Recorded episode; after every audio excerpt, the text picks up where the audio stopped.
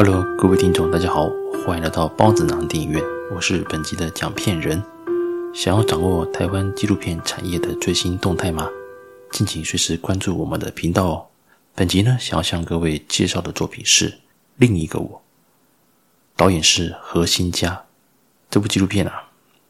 主角叫做小金，那金鱼的金叫小金，他是一位啊很热衷于 cosplay 的一个玩家。那 cosplay 啊，这边简单介绍一下，就是啊、这个把自己啊打扮成动漫的一些角色，这方面的同好还有一些活动很多。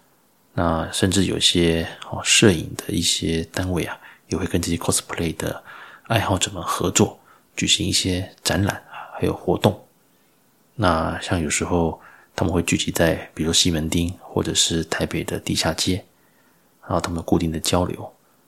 不要小看这个 cosplay 啊，其实他们真的全套玩起来，你要能够还原度很高，甚至和漫画、和动动漫里面几乎能够达到百分百相似等等的，那其实都要花上很多的精神，还有当然还有金钱，这方面的玩家也非常的多，甚至有些人可以在这里面得到成就感。这其中就包括我们纪录片的主角小金，他是一位职业军人，诶。这个充满阳刚味的职业，那小金他是男生呢，他怎么会喜欢 cosplay 成女性的动漫角色呢？看到这边，一定很多人直觉说：“哎呀，不用不用想了，他一定是性别认同。哦，他就是可能想当女生啊，还是说他喜欢男生？他只是觉得自己生错了，怎么之类的？或许在前面这几分钟的介绍里面。”可能我们都会有刚刚的这种刻板印象，但这部纪录片里面的主角小金呢、啊，他蛮奇妙的，他的性别认同是男生，这是没有问题的。但他觉得如果可以变成女生也不错，变成女生他会有一些成就感。同时，他扮演女生啊，这是 cosplay 的时候，身为一个 coser 啊，这是 cosplay 的玩家啊，叫做 coser，身为 coser。他觉得他会受到很多人的瞩目，他会找到更多的成就感。这与他现实生活的职业军人这个身份很跳通，对不对？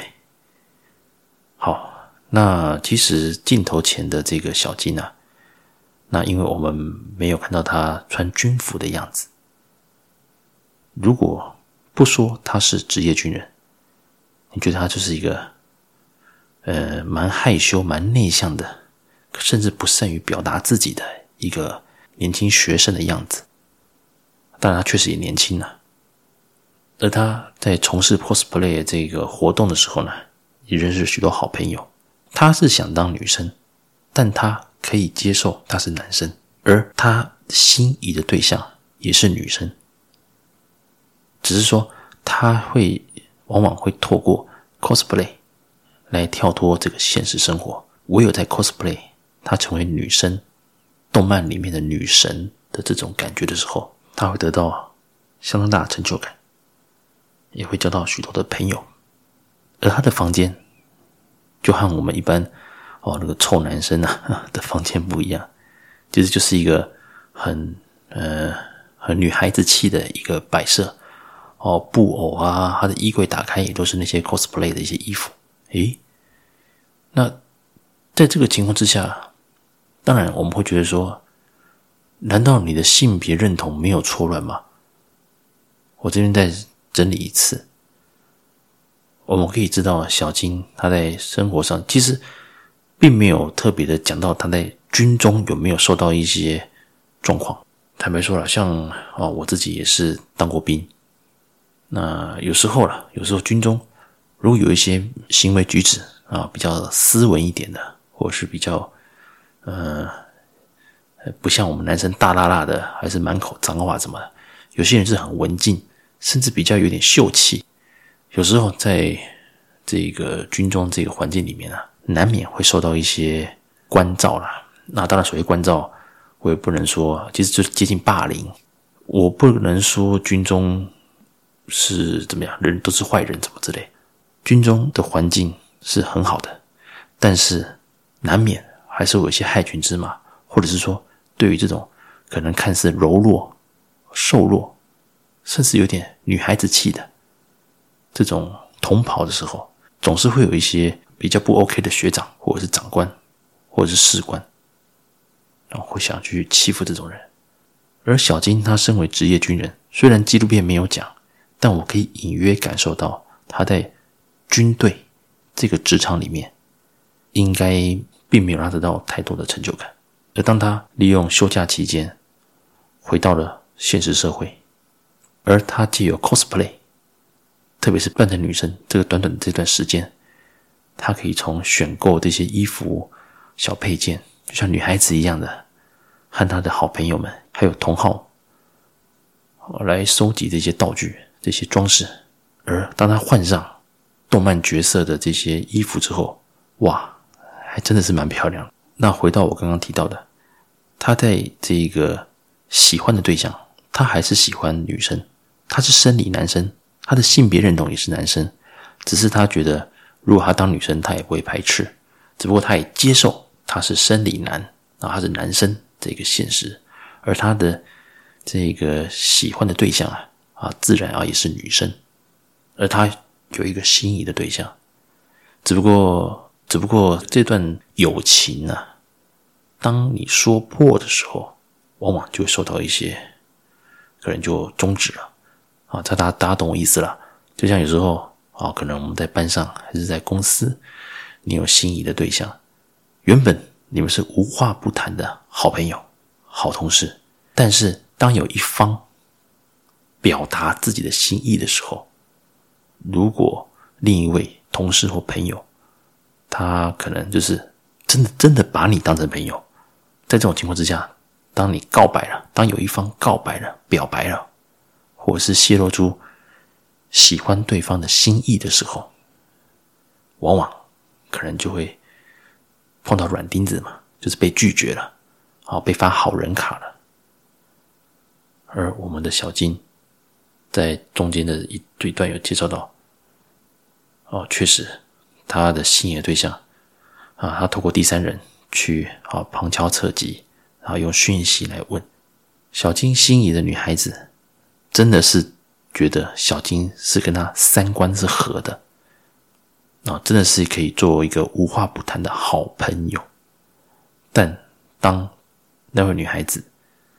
被问到说，小金如果当你的男朋友的另一或者另一半，可以吗？当下，女生其实是很快速、很果断的说：“不会。”也就是说，做朋友、谈心事、哦，当闺蜜，哦之类的，小金是没有问题的。但是，变成男女朋友，就是超越朋友关系，变成恋人的时候，哇，小金就出局了。此时，小金当然。他会觉得蛮沮丧。不过我看到这边，其实我可以理解了，在某个程度上，其实台湾社会，或者是说华人社会，对于男孩子一个典型的一种形象，当然就是希望能够顾家，有点阳刚味，啊，可以让女生有安全感。而小金，他心思很细腻，我相信。他绝对是一个无话不谈的，可以让你可以倾听你心事的一个好朋友。但当这段关系要变成谈感情、要谈恋爱、变成恋人的时候，在某程度上，小金的这一个目前的整个的一个呃一举一动啊，就是他的一些日常生活的这些，包括他房间的摆设，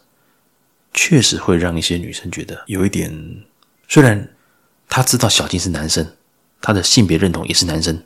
也不是同性恋，但就是有一种隔阂，一种隔阂。讲明了，其实或许他心仪的女生，他还是希望他的对象是一个我刚讲的华人社会典型的，要可以能够结婚的这种真正的这种男生形象，所以小金彷徨了，到底。我要做自己，还是我要迎合这个社会对于男性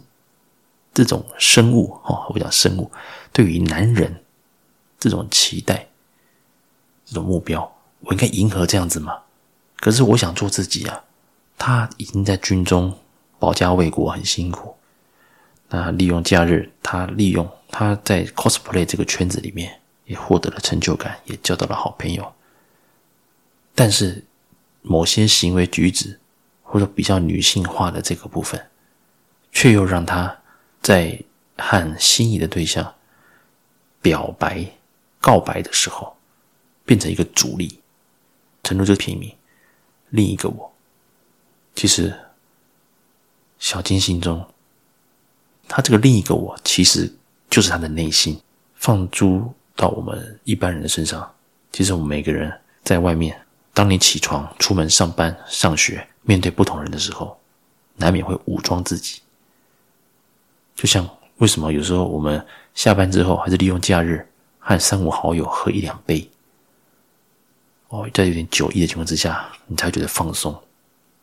觉得说这个才是我要的环境。我在职场，我在学校，在某程度上来讲，还是要戴上一个符合普世价值观的一个面具，达成父母、社会、周遭的人对你的期待。你想做自己，那来，请先完成一些人生目标，你再去做自己吧。我其实我可以觉得，嗯，小金会选择当职业军人。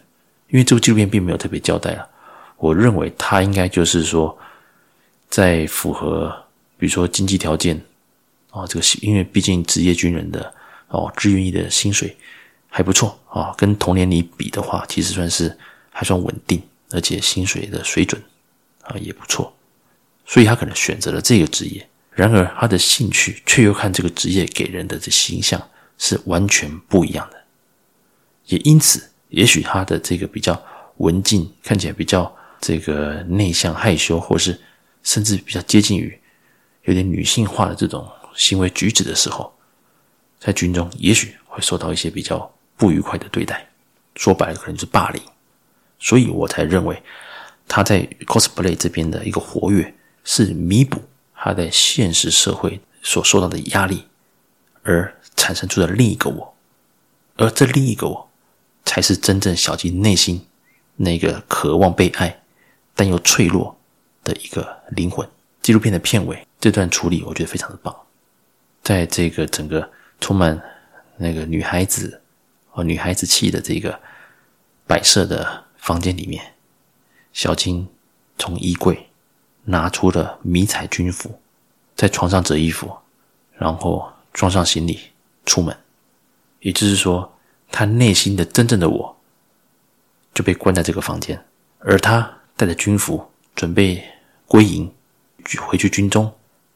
这个所谓的外在的我，武装的我，又出现了。片尾，小金看着大海，这条路很漫长，小金还年轻，或许这一时的这个心仪对象不喜欢他，对他是一个打击挫折。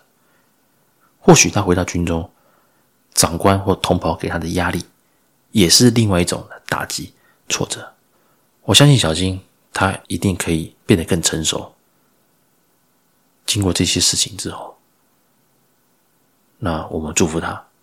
也希望未来他在 cosplay 这个部分得到更多的肯定以及成就感。也希望这位年轻人能够在勇于啊坚持自己的目标。那也能够啊，这个找到自己真正想要走的一个人生方向。我们祝福他。另一个我，这部纪录片，我郑重的推荐给各位。以上，感谢各位的收听，我们下次见喽，拜拜。